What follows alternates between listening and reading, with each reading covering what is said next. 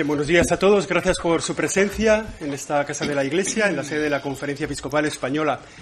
Todos los años nos reunimos para dar cuenta en rueda de prensa del resultado de la actividad de la Iglesia con este, con este libro, el de este año, Memoria de Actividades de la Iglesia Católica en España, este año de 2022.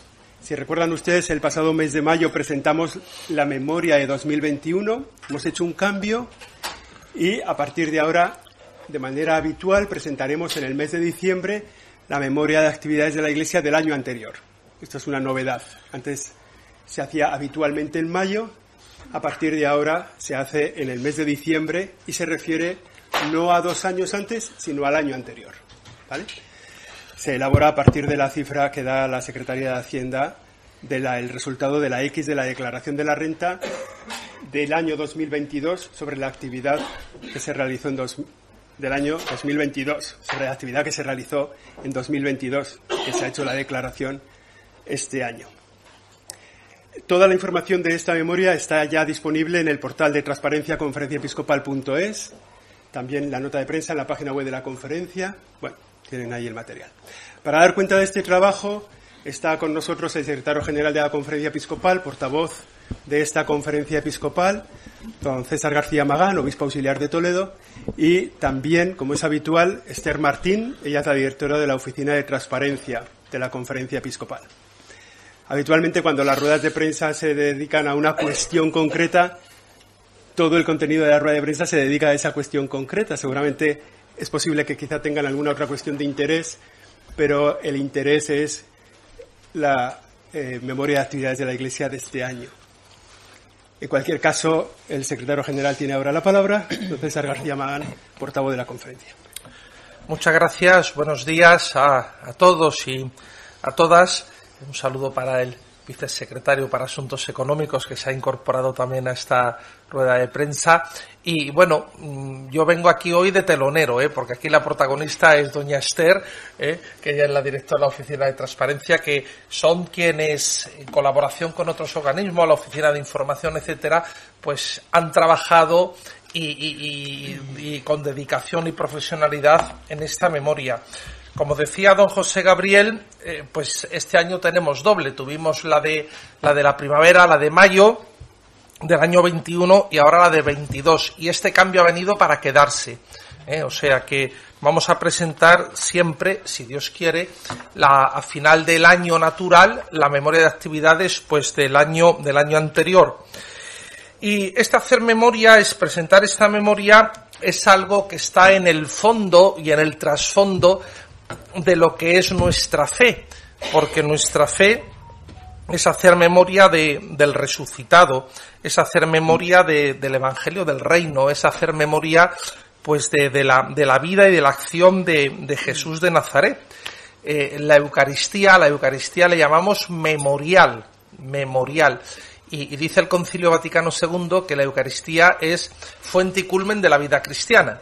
Por lo tanto, de ese memorial, de esa memoria del Señor resucitado, es de donde brota, pues, esa fe que se anuncia en el Evangelio, esa fe que se celebra, la celebración del Evangelio, y esa fe que se comparte con la acción caritativo social, educativa, etcétera, de, de la Iglesia. Eh, ahora doña Esther pues les explicará en detalle la memoria. Yo lo que sí les invitaría como, como cuadro, como marco de referencia y criterio de hermenéutica de, de la misma, es que no nos quedemos en las cifras, que sin duda son importantes y significativas, pero lo más importante son siempre las personas que están detrás y las realidades eclesiales que están detrás. Hay muchos, muchísimos laicos, laicas, familias, hermandades, cofradías, asociaciones de fieles, consagrados y consagradas, seminaristas, diáconos permanentes, sacerdotes, bueno, y si me proyecten también obispos, también los obispos estamos detrás de esa acción evangelizadora, si me, si me permiten, ¿no? Y por lo tanto, no es un libro, no es un papel, sino que es esa fotografía de esa fe vivida, esa fe compartida, esa fe celebrada. Y por ello, Por ello, sin vanidad y tampoco sin y también sin acritud, podemos decir, como se dijo recientemente en el lema de, de la campaña pasada de, de sostenimiento, que estamos orgullosos de nuestra fe orgullosos de nuestra fe y orgullosos de esas personas que dan ese testimonio, orgullosos de nuestros laicos, de, nuestras asociaciones, orgullosos de, nuestra, de nuestros consagrados, orgullosos de nuestros sacerdotes, orgullosos de nuestros seminaristas. Lo digo y lo digo así, porque hay que decirlo. Pues muchas gracias y doña Esther tiene la, la palabra que es la que de verdad nos va a ilustrar sobre la memoria. Muy bien, pues muchas gracias, don César. Muchas gracias a todos también por su presencia hoy aquí, que sabemos que son fechas difíciles para todos, con muchas cosas. Eh, ya lo hemos dicho y ya lo han visto, pues hay una novedad eh, en el calendario de presentación de esta memoria de actividades. Eh, pues a partir de ahora, pues si todo progresa adecuadamente, pues la presentaremos ¿no? en los meses de diciembre.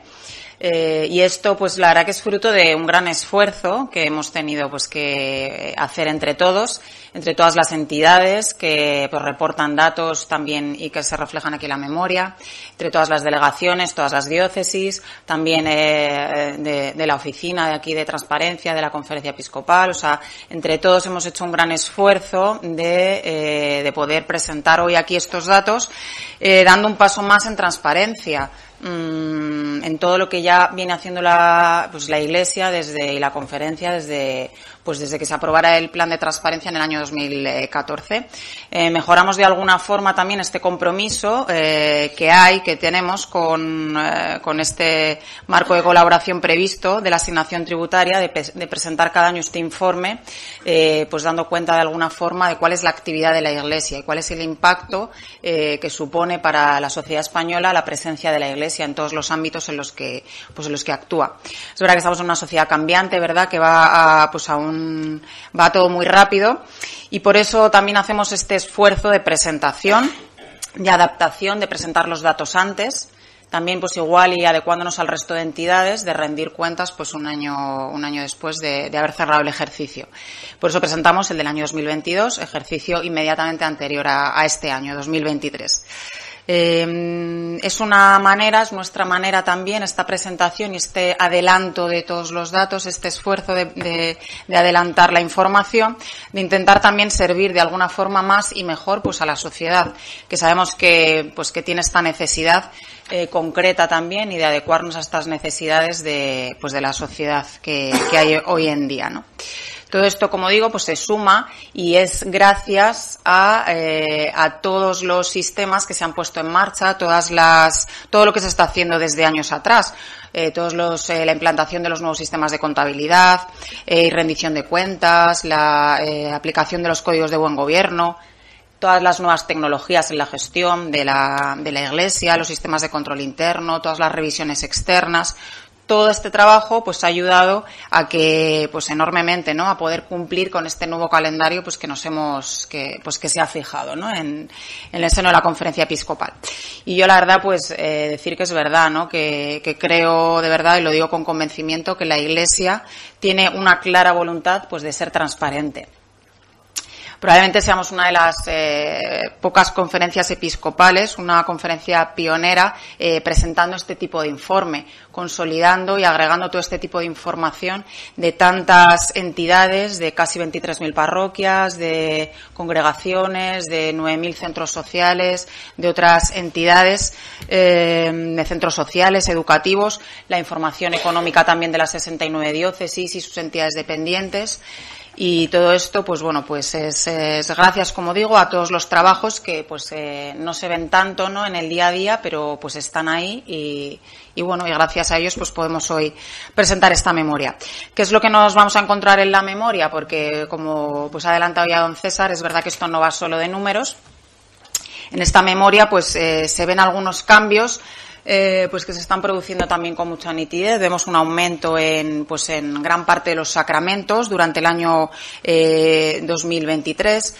2022, eh, perdón, hay muchos eh, cambios positivos, la evolución de, de los datos, especialmente, como digo, esta actividad celebrativa, eh, que hay un notable crecimiento en algunos de los sacramentos. Es verdad que veníamos de un tiempo pues eh, complicado por el COVID, con muchas ceremonias y sacramentos que se fueron eh, postergando, pero es verdad que no es menos cierto pues que la propia pandemia también ha impulsado en muchas personas esta búsqueda de, pues de respuestas, este acudir a las parroquias, movimientos, organizaciones, entre todos los jóvenes también también es llamativo el número de diáconos permanentes, que crece a un ritmo eh, importante. La labor eh, de evangelización y de misión que lleva a cabo la Iglesia. Destaca el crecimiento del Fondo Solidario de Evangelización, con un importante incremento de eh, los fondos que se destinan a todos los proyectos. También en cuanto a la actividad cultural y patrimonial de la Iglesia, hay un crecimiento de los proyectos de conservación y restauración, todo este esfuerzo que realizan las diócesis españolas en conservar, en mantener abierto y mantener a disposición de todos todo el patrimonio cultural. También destaca la labor educativa, eh, este también eh, esfuerzo de ahorro que supone para el Estado también la presencia de la educación concertada.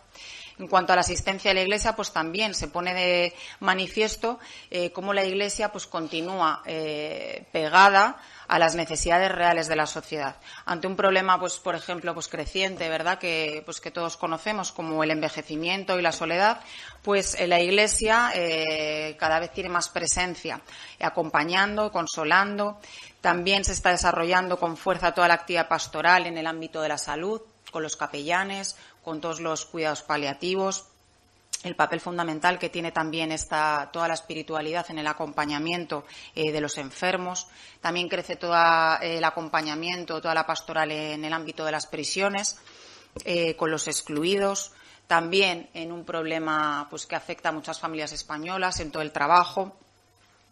centros para mitigar el, el trabajo, para formar, acompañar en este proceso, centros para acompañar a las mujeres que son víctimas de tantas situaciones que se siguen dando, por desgracia, en, nuestro país. También destaca el crecimiento de la asistencia a jóvenes, la tutela de la infancia.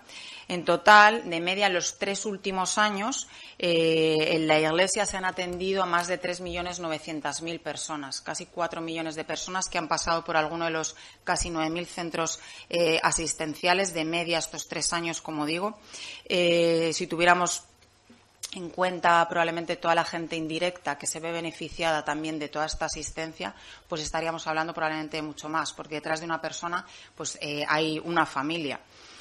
Em, que cómo lo hace la Iglesia, al final pues contamos un poco, eh, pues eh, ya se contó la semana la semana pasada como pues todos los las personas que han apoyado de alguna forma la labor de la Iglesia marcando la X en la asignación tributaria en su declaración. Eh, se presentan las cuentas eh, agregadas de las diócesis, como este pues eh, gran porcentaje de la asignación tributaria, casi un 82%, pues se dedica, se destina directamente a todas las necesidades asistenciales, pastorales de las diócesis y vemos cuáles son los esfuerzos, ¿verdad?, que, siguen siendo importantes. Por ejemplo, ya lo he comentado, conservación y restauración del patrimonio, todo el esfuerzo, toda la inversión en más que nunca en actividades asistenciales, aumentando casi un 30% en el año 2022, que han hecho las diócesis españolas. Em, y em, esto es lo que presentamos hoy, esta realidad de la Iglesia, que es una Iglesia pues muy pegada eh, a las necesidades de la sociedad, una Iglesia que por ello también recibe pues más respaldo y más confianza de, pues de, cada vez más personas, que esto se refleja también en, los datos de la recaudación. Una iglesia que con este incremento del dinero recaudado está haciendo una labor de gestión eh, no solo más transparente, sino también más eficiente. Em, como con todo este dinero, pues eh, la Iglesia pues puede dedicarlo a, a, pues, a estas necesidades que van aflorando y que son pues cada vez más necesarias, toda la asistencia a las personas que, pasan por alguno de estos centros y que están pasando por algún tipo de necesidad. Em, toda esta información pues también nos, nos habla de, pues, de algo importante, ¿verdad? De una, una verdad de una verdad que no cambia, de una verdad de, que es la verdad de la entrega, la de dar la vida, la de ofrecer consuelo y esperanza a tantas personas pues que, lo necesitan y que lo siguen necesitando. Em, todo esto, esta verdad es la que llama a la gente a, estar aquí, a querer formar parte de esto y a seguir colaborando con la Iglesia. Pues nada más, todos estos datos los tienen disponibles en actualizados eh, con fecha 2022 en el portal de transparencia y cualquier dato adicional o cualquier información, pues estamos eh, a su disposición. Muchas gracias a todos. Pues muchas gracias. Transparenciaconferenciaepiscopal.es es la página del portal de transparencia. Para hacer eh, las preguntas que consideren oportunas, Cristina les acerca el micrófono, nos dicen de qué medio es, cómo se llaman. Gracias, muy buenos días. Soy Jesús Bastante de Religión Digital. En primer lugar, eh, enhorabuena por el, por el trabajo que se nota que cada año va, va siendo más, más eficiente y nos, y nos, y nos ayuda también para, para después a lo largo del año ir sacando datitos de donde, de antes no teníamos. Eh, una pregunta respecto a la, a la, memoria. Habláis de muchos datos y de muchas cifras económicas, de ahorro al Estado, de impacto en el PIB. ¿Se podría calcular de alguna manera el dinero que dejaría de haber o que habría para otras cosas si la Iglesia no existiera y, desarrollase su labor? Eso por un lado, porque hablas de lo del tema de la educación, del impacto en el empleo, del PIB, de las actividades culturales, pero no sé si eh, si se os ha dado o tenéis la idea de hacer algún tipo de, valoración en ese sentido de, la Iglesia en su conjunto. Si no existiera, de repente habría 300.000 millones de euros menos, por hablar. Eh, eso por un lado. Y luego, en aras de la, de la transparencia, a mí sí me gustaría hacer un par de preguntas que a lo mejor no tienen que ver directamente con la memoria, con esta memoria al menos. Quería saber si, si qué va a pasar con la auditoría de Cremades, si nos la van a presentar, si no Sí, ¿cuándo va a ser? Más que nada por, estos curritos que también merecemos vacaciones en algún momento y por lo menos organizarnos. Y luego una pequeña valoración por parte del portavoz de la conferencia episcopal respecto de la declaración que ayer hizo pública el Vaticano, que entiendo que también afecta a lo que es la Iglesia española y a su, y a su trabajo en el día a día, aunque no sea puramente sacramental. Gracias. No, creía que ibas a hacer estas preguntas.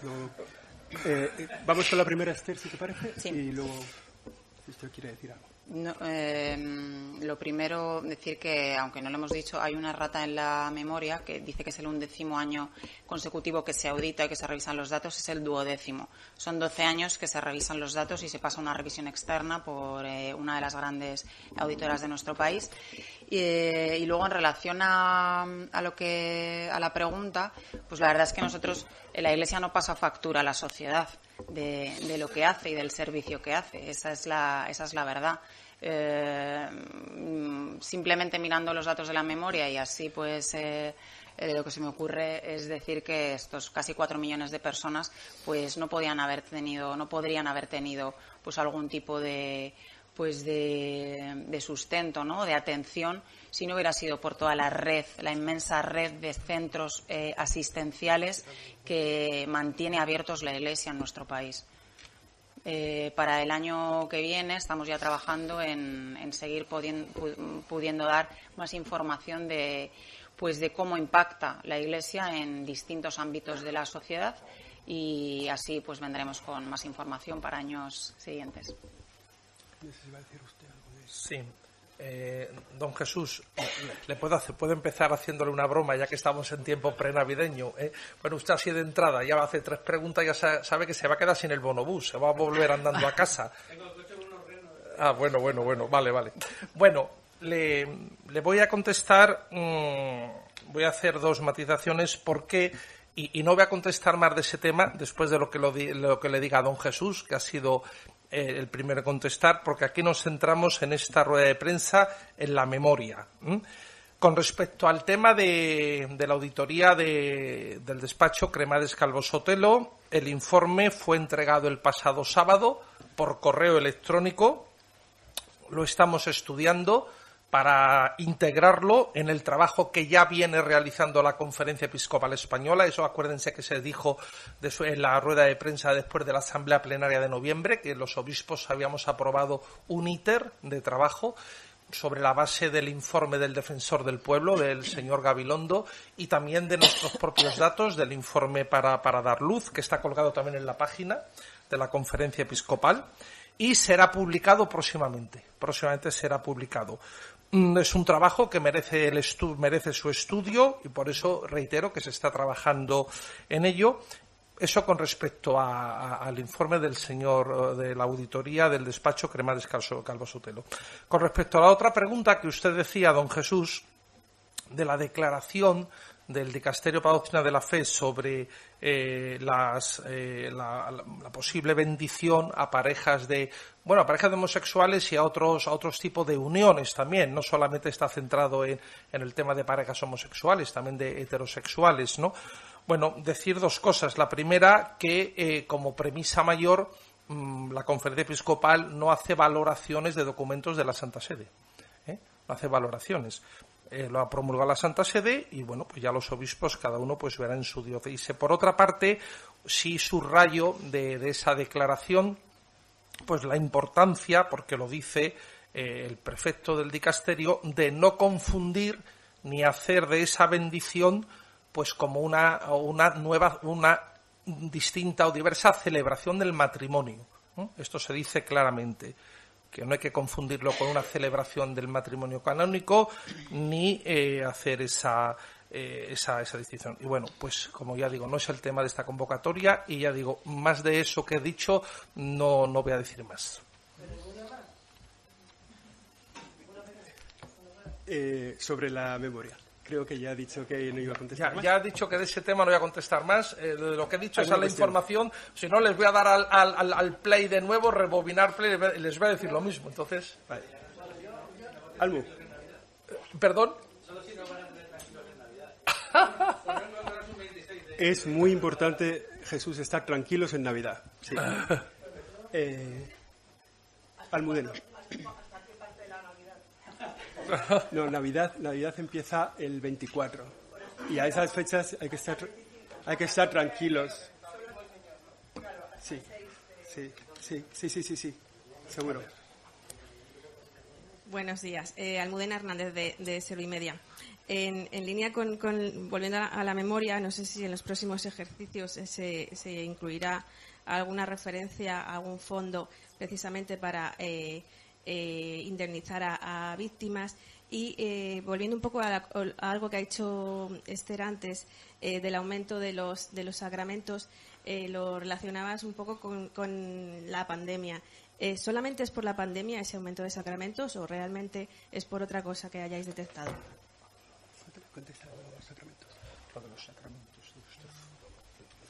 veníamos de, de, años de pues una caída muy importante, un, un, decrecimiento muy grande de los sacramentos, principalmente pues por, pues por una situación excepcional que era el COVID.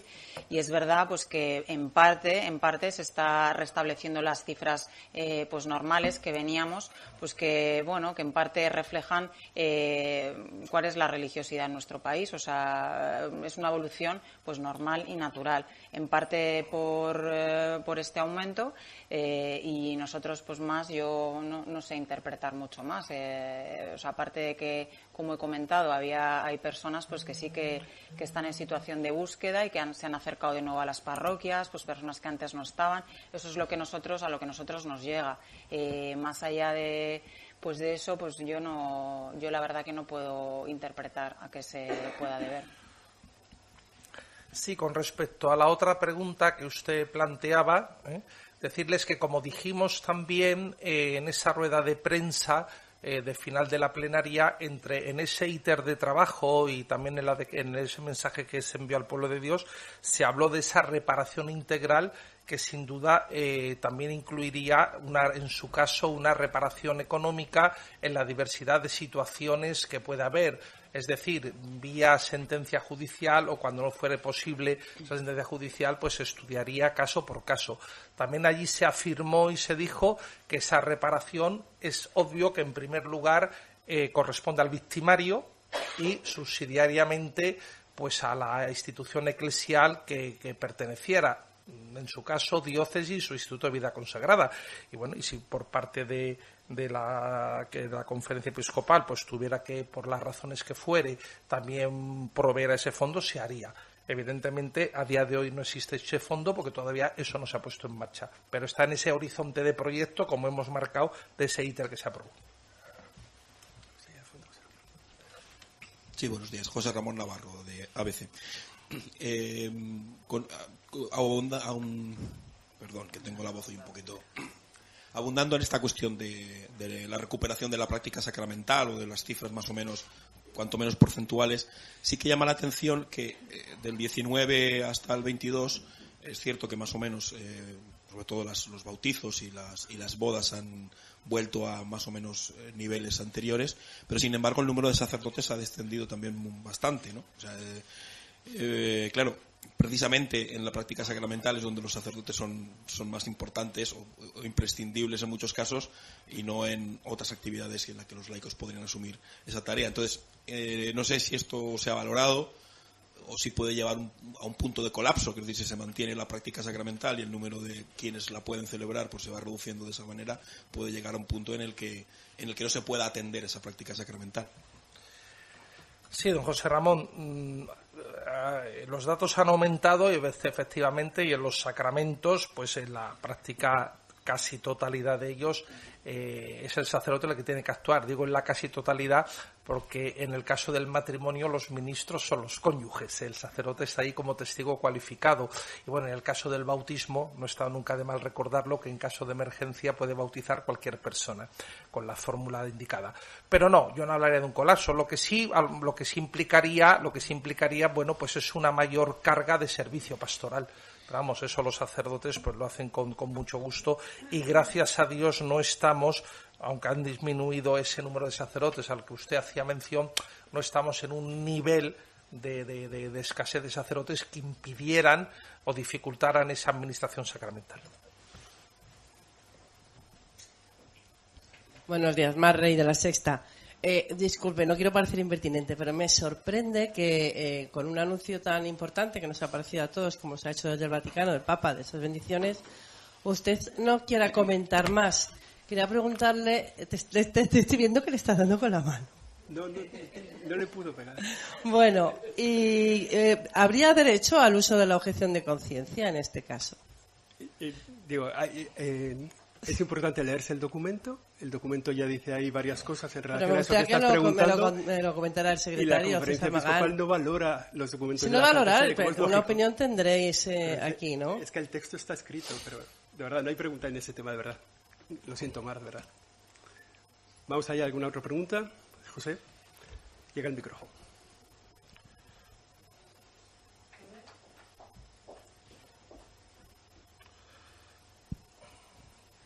Tres preguntas. Eh, la primera, el informe recoge que hay un total de eh, que la actividad de las diócesis y las parroquias genera un total de en torno a 65.000 empleos.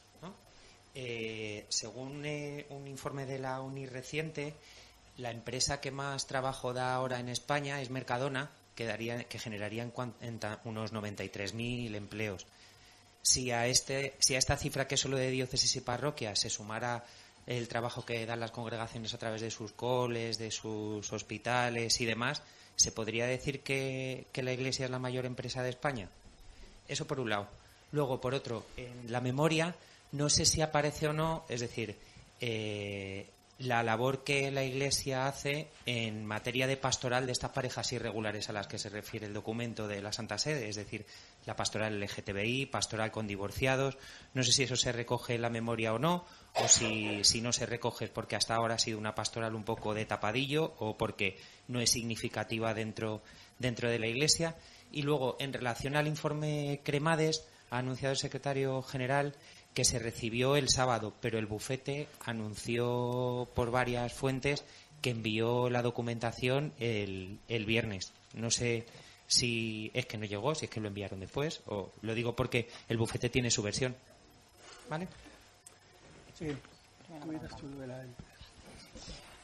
Pues en relación a la primera pregunta, eh, es verdad que la Iglesia no es, eh, no es una empresa, no es una gran empresa, ni es un conglomerado de distintas empresas.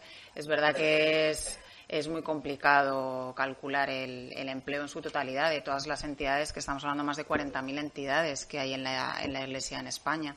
Eh, pero bueno, poco a poco vamos a ir eh, cuantificando, que esa es también la, labor de la Oficina de Transparencia, cuantificando eh, cómo impacta a nivel socioeconómico, pues también en términos de empleo, en términos de PIB, la labor que realizan no solo las diócesis, las parroquias, las entidades diocesanas, sino también pues colegios, congregaciones, pues todas las, como digo, las casi las más de 40.000 entidades que forman parte de la Iglesia en España. Sí, con respecto a lo que decía usted, don José, del envío, bueno, eh, fue entregado, nosotros lo recibimos el sábado por correo electrónico. No digo cuando lo envió el bufete, sino, pero vamos, yo creo que eh, sea el sábado, sea el viernes por la tarde o tal, e, eso es un dato menor. Lo importante es que, está enviado y, y, bueno, que se ha recibido. Perdón, había una tercera ah, pregunta. Sí, ¿cuál era? Ah, ah, bueno, me imagino que cuando han recogido los datos, vamos, quizás a doña, doña Esther, pero cuando se han recogido los datos en esas horas de servicio pastoral, etcétera, pues estarán también calificadas y estarán contabilizadas. Efectivamente, como, como, como usted decía, en, no en todas, pero en no pocas parroquias hay grupos, por ejemplo, de acompañamiento pastoral a personas divorciadas, a personas separadas, a, matrimonios, a parejas que están unidos por matrimonio civil, ¿no? Y bueno, también en algunos otros casos hay grupos de seguimiento pastoral pues para personas LGTBI y en ese en ese cómputo general pues eso son horas de pastoral también trabajo de servicio pastoral.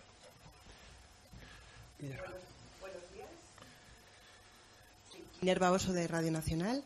Perdón que insista con el informe Cremades, solo quería preguntar, eh, parece que el, despacho, bueno, había dicho que al margen de entregar eh, el informe, la auditoría vía correo electrónico, también iba a hacer una entrega presencial. No sé si tienen eh, ya aviso de cuándo va a ser esta entrega, si saben algo de esto. Y luego, sobre la memoria, tengo dudas sobre el total de recursos, que si no me equivoco sería 1.200, casi 56 mil millones el total.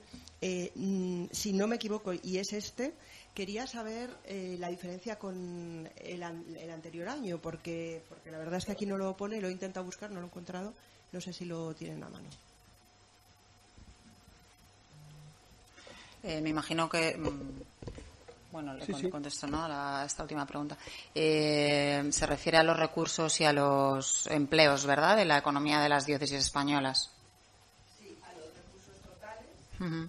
eh, recursos, eh, las aportaciones voluntarias, la asignación de la suma, uh -huh. los recursos de los ingresos corrientes, los ingresos de patrimonio, de la atención sanitaria y las aportaciones de Sí, el total de, mm, de recursos y empleos, como he dicho, es, corresponde al, al eh, al agregado de la economía de las diócesis, de las 69 diócesis y de sus entidades eh, dependientes. En función de la evolución normal de su actividad, de su actividad eh, económica, tanto de, los, de las personas que trabajan en ellas, etcétera, pues evoluciona de forma eh, pues natural también. han aumentado las aportaciones voluntarias de los fieles, han, han aportado. Mi pregunta era la cifra total. Sí.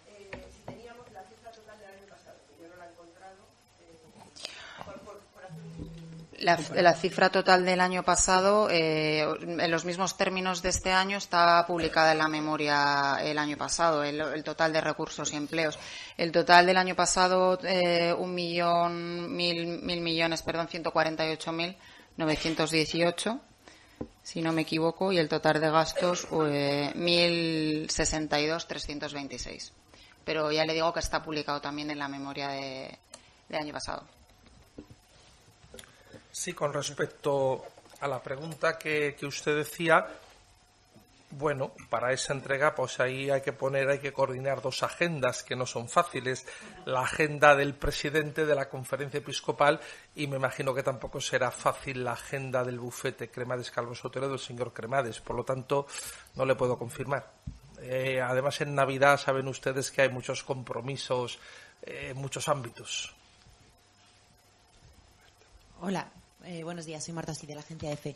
Eh, yo quería preguntarles, eh, porque he visto el dato aquí de las personas que van eh, regularmente a misa, y creo, eh, en este caso dicen 8.048.484 personas, el año pasado fueron un poquito más, con lo cual ahí la cifra sí que baja, y quería, quería pues que valoraran, por favor, esta, pues este, este ligero descenso.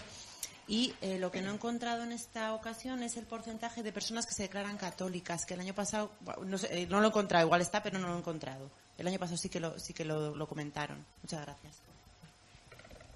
Sí, en relación a esta última eh, a este último comentario, es verdad que este año no lo hemos reflejado, pues porque nosotros reflejamos información de fuentes externas y en función de bueno pues de la veracidad eh, que tanto eh, la conferencia episcopal, eh, pues las personas que elaboramos el informe, como por parte de los auditores, eh, pues se evalúa pues la eh, pues la veracidad o no, ¿no? La eh, de incluirlo en la memoria, pues este año hemos decidido no incluirlo, este porcentaje.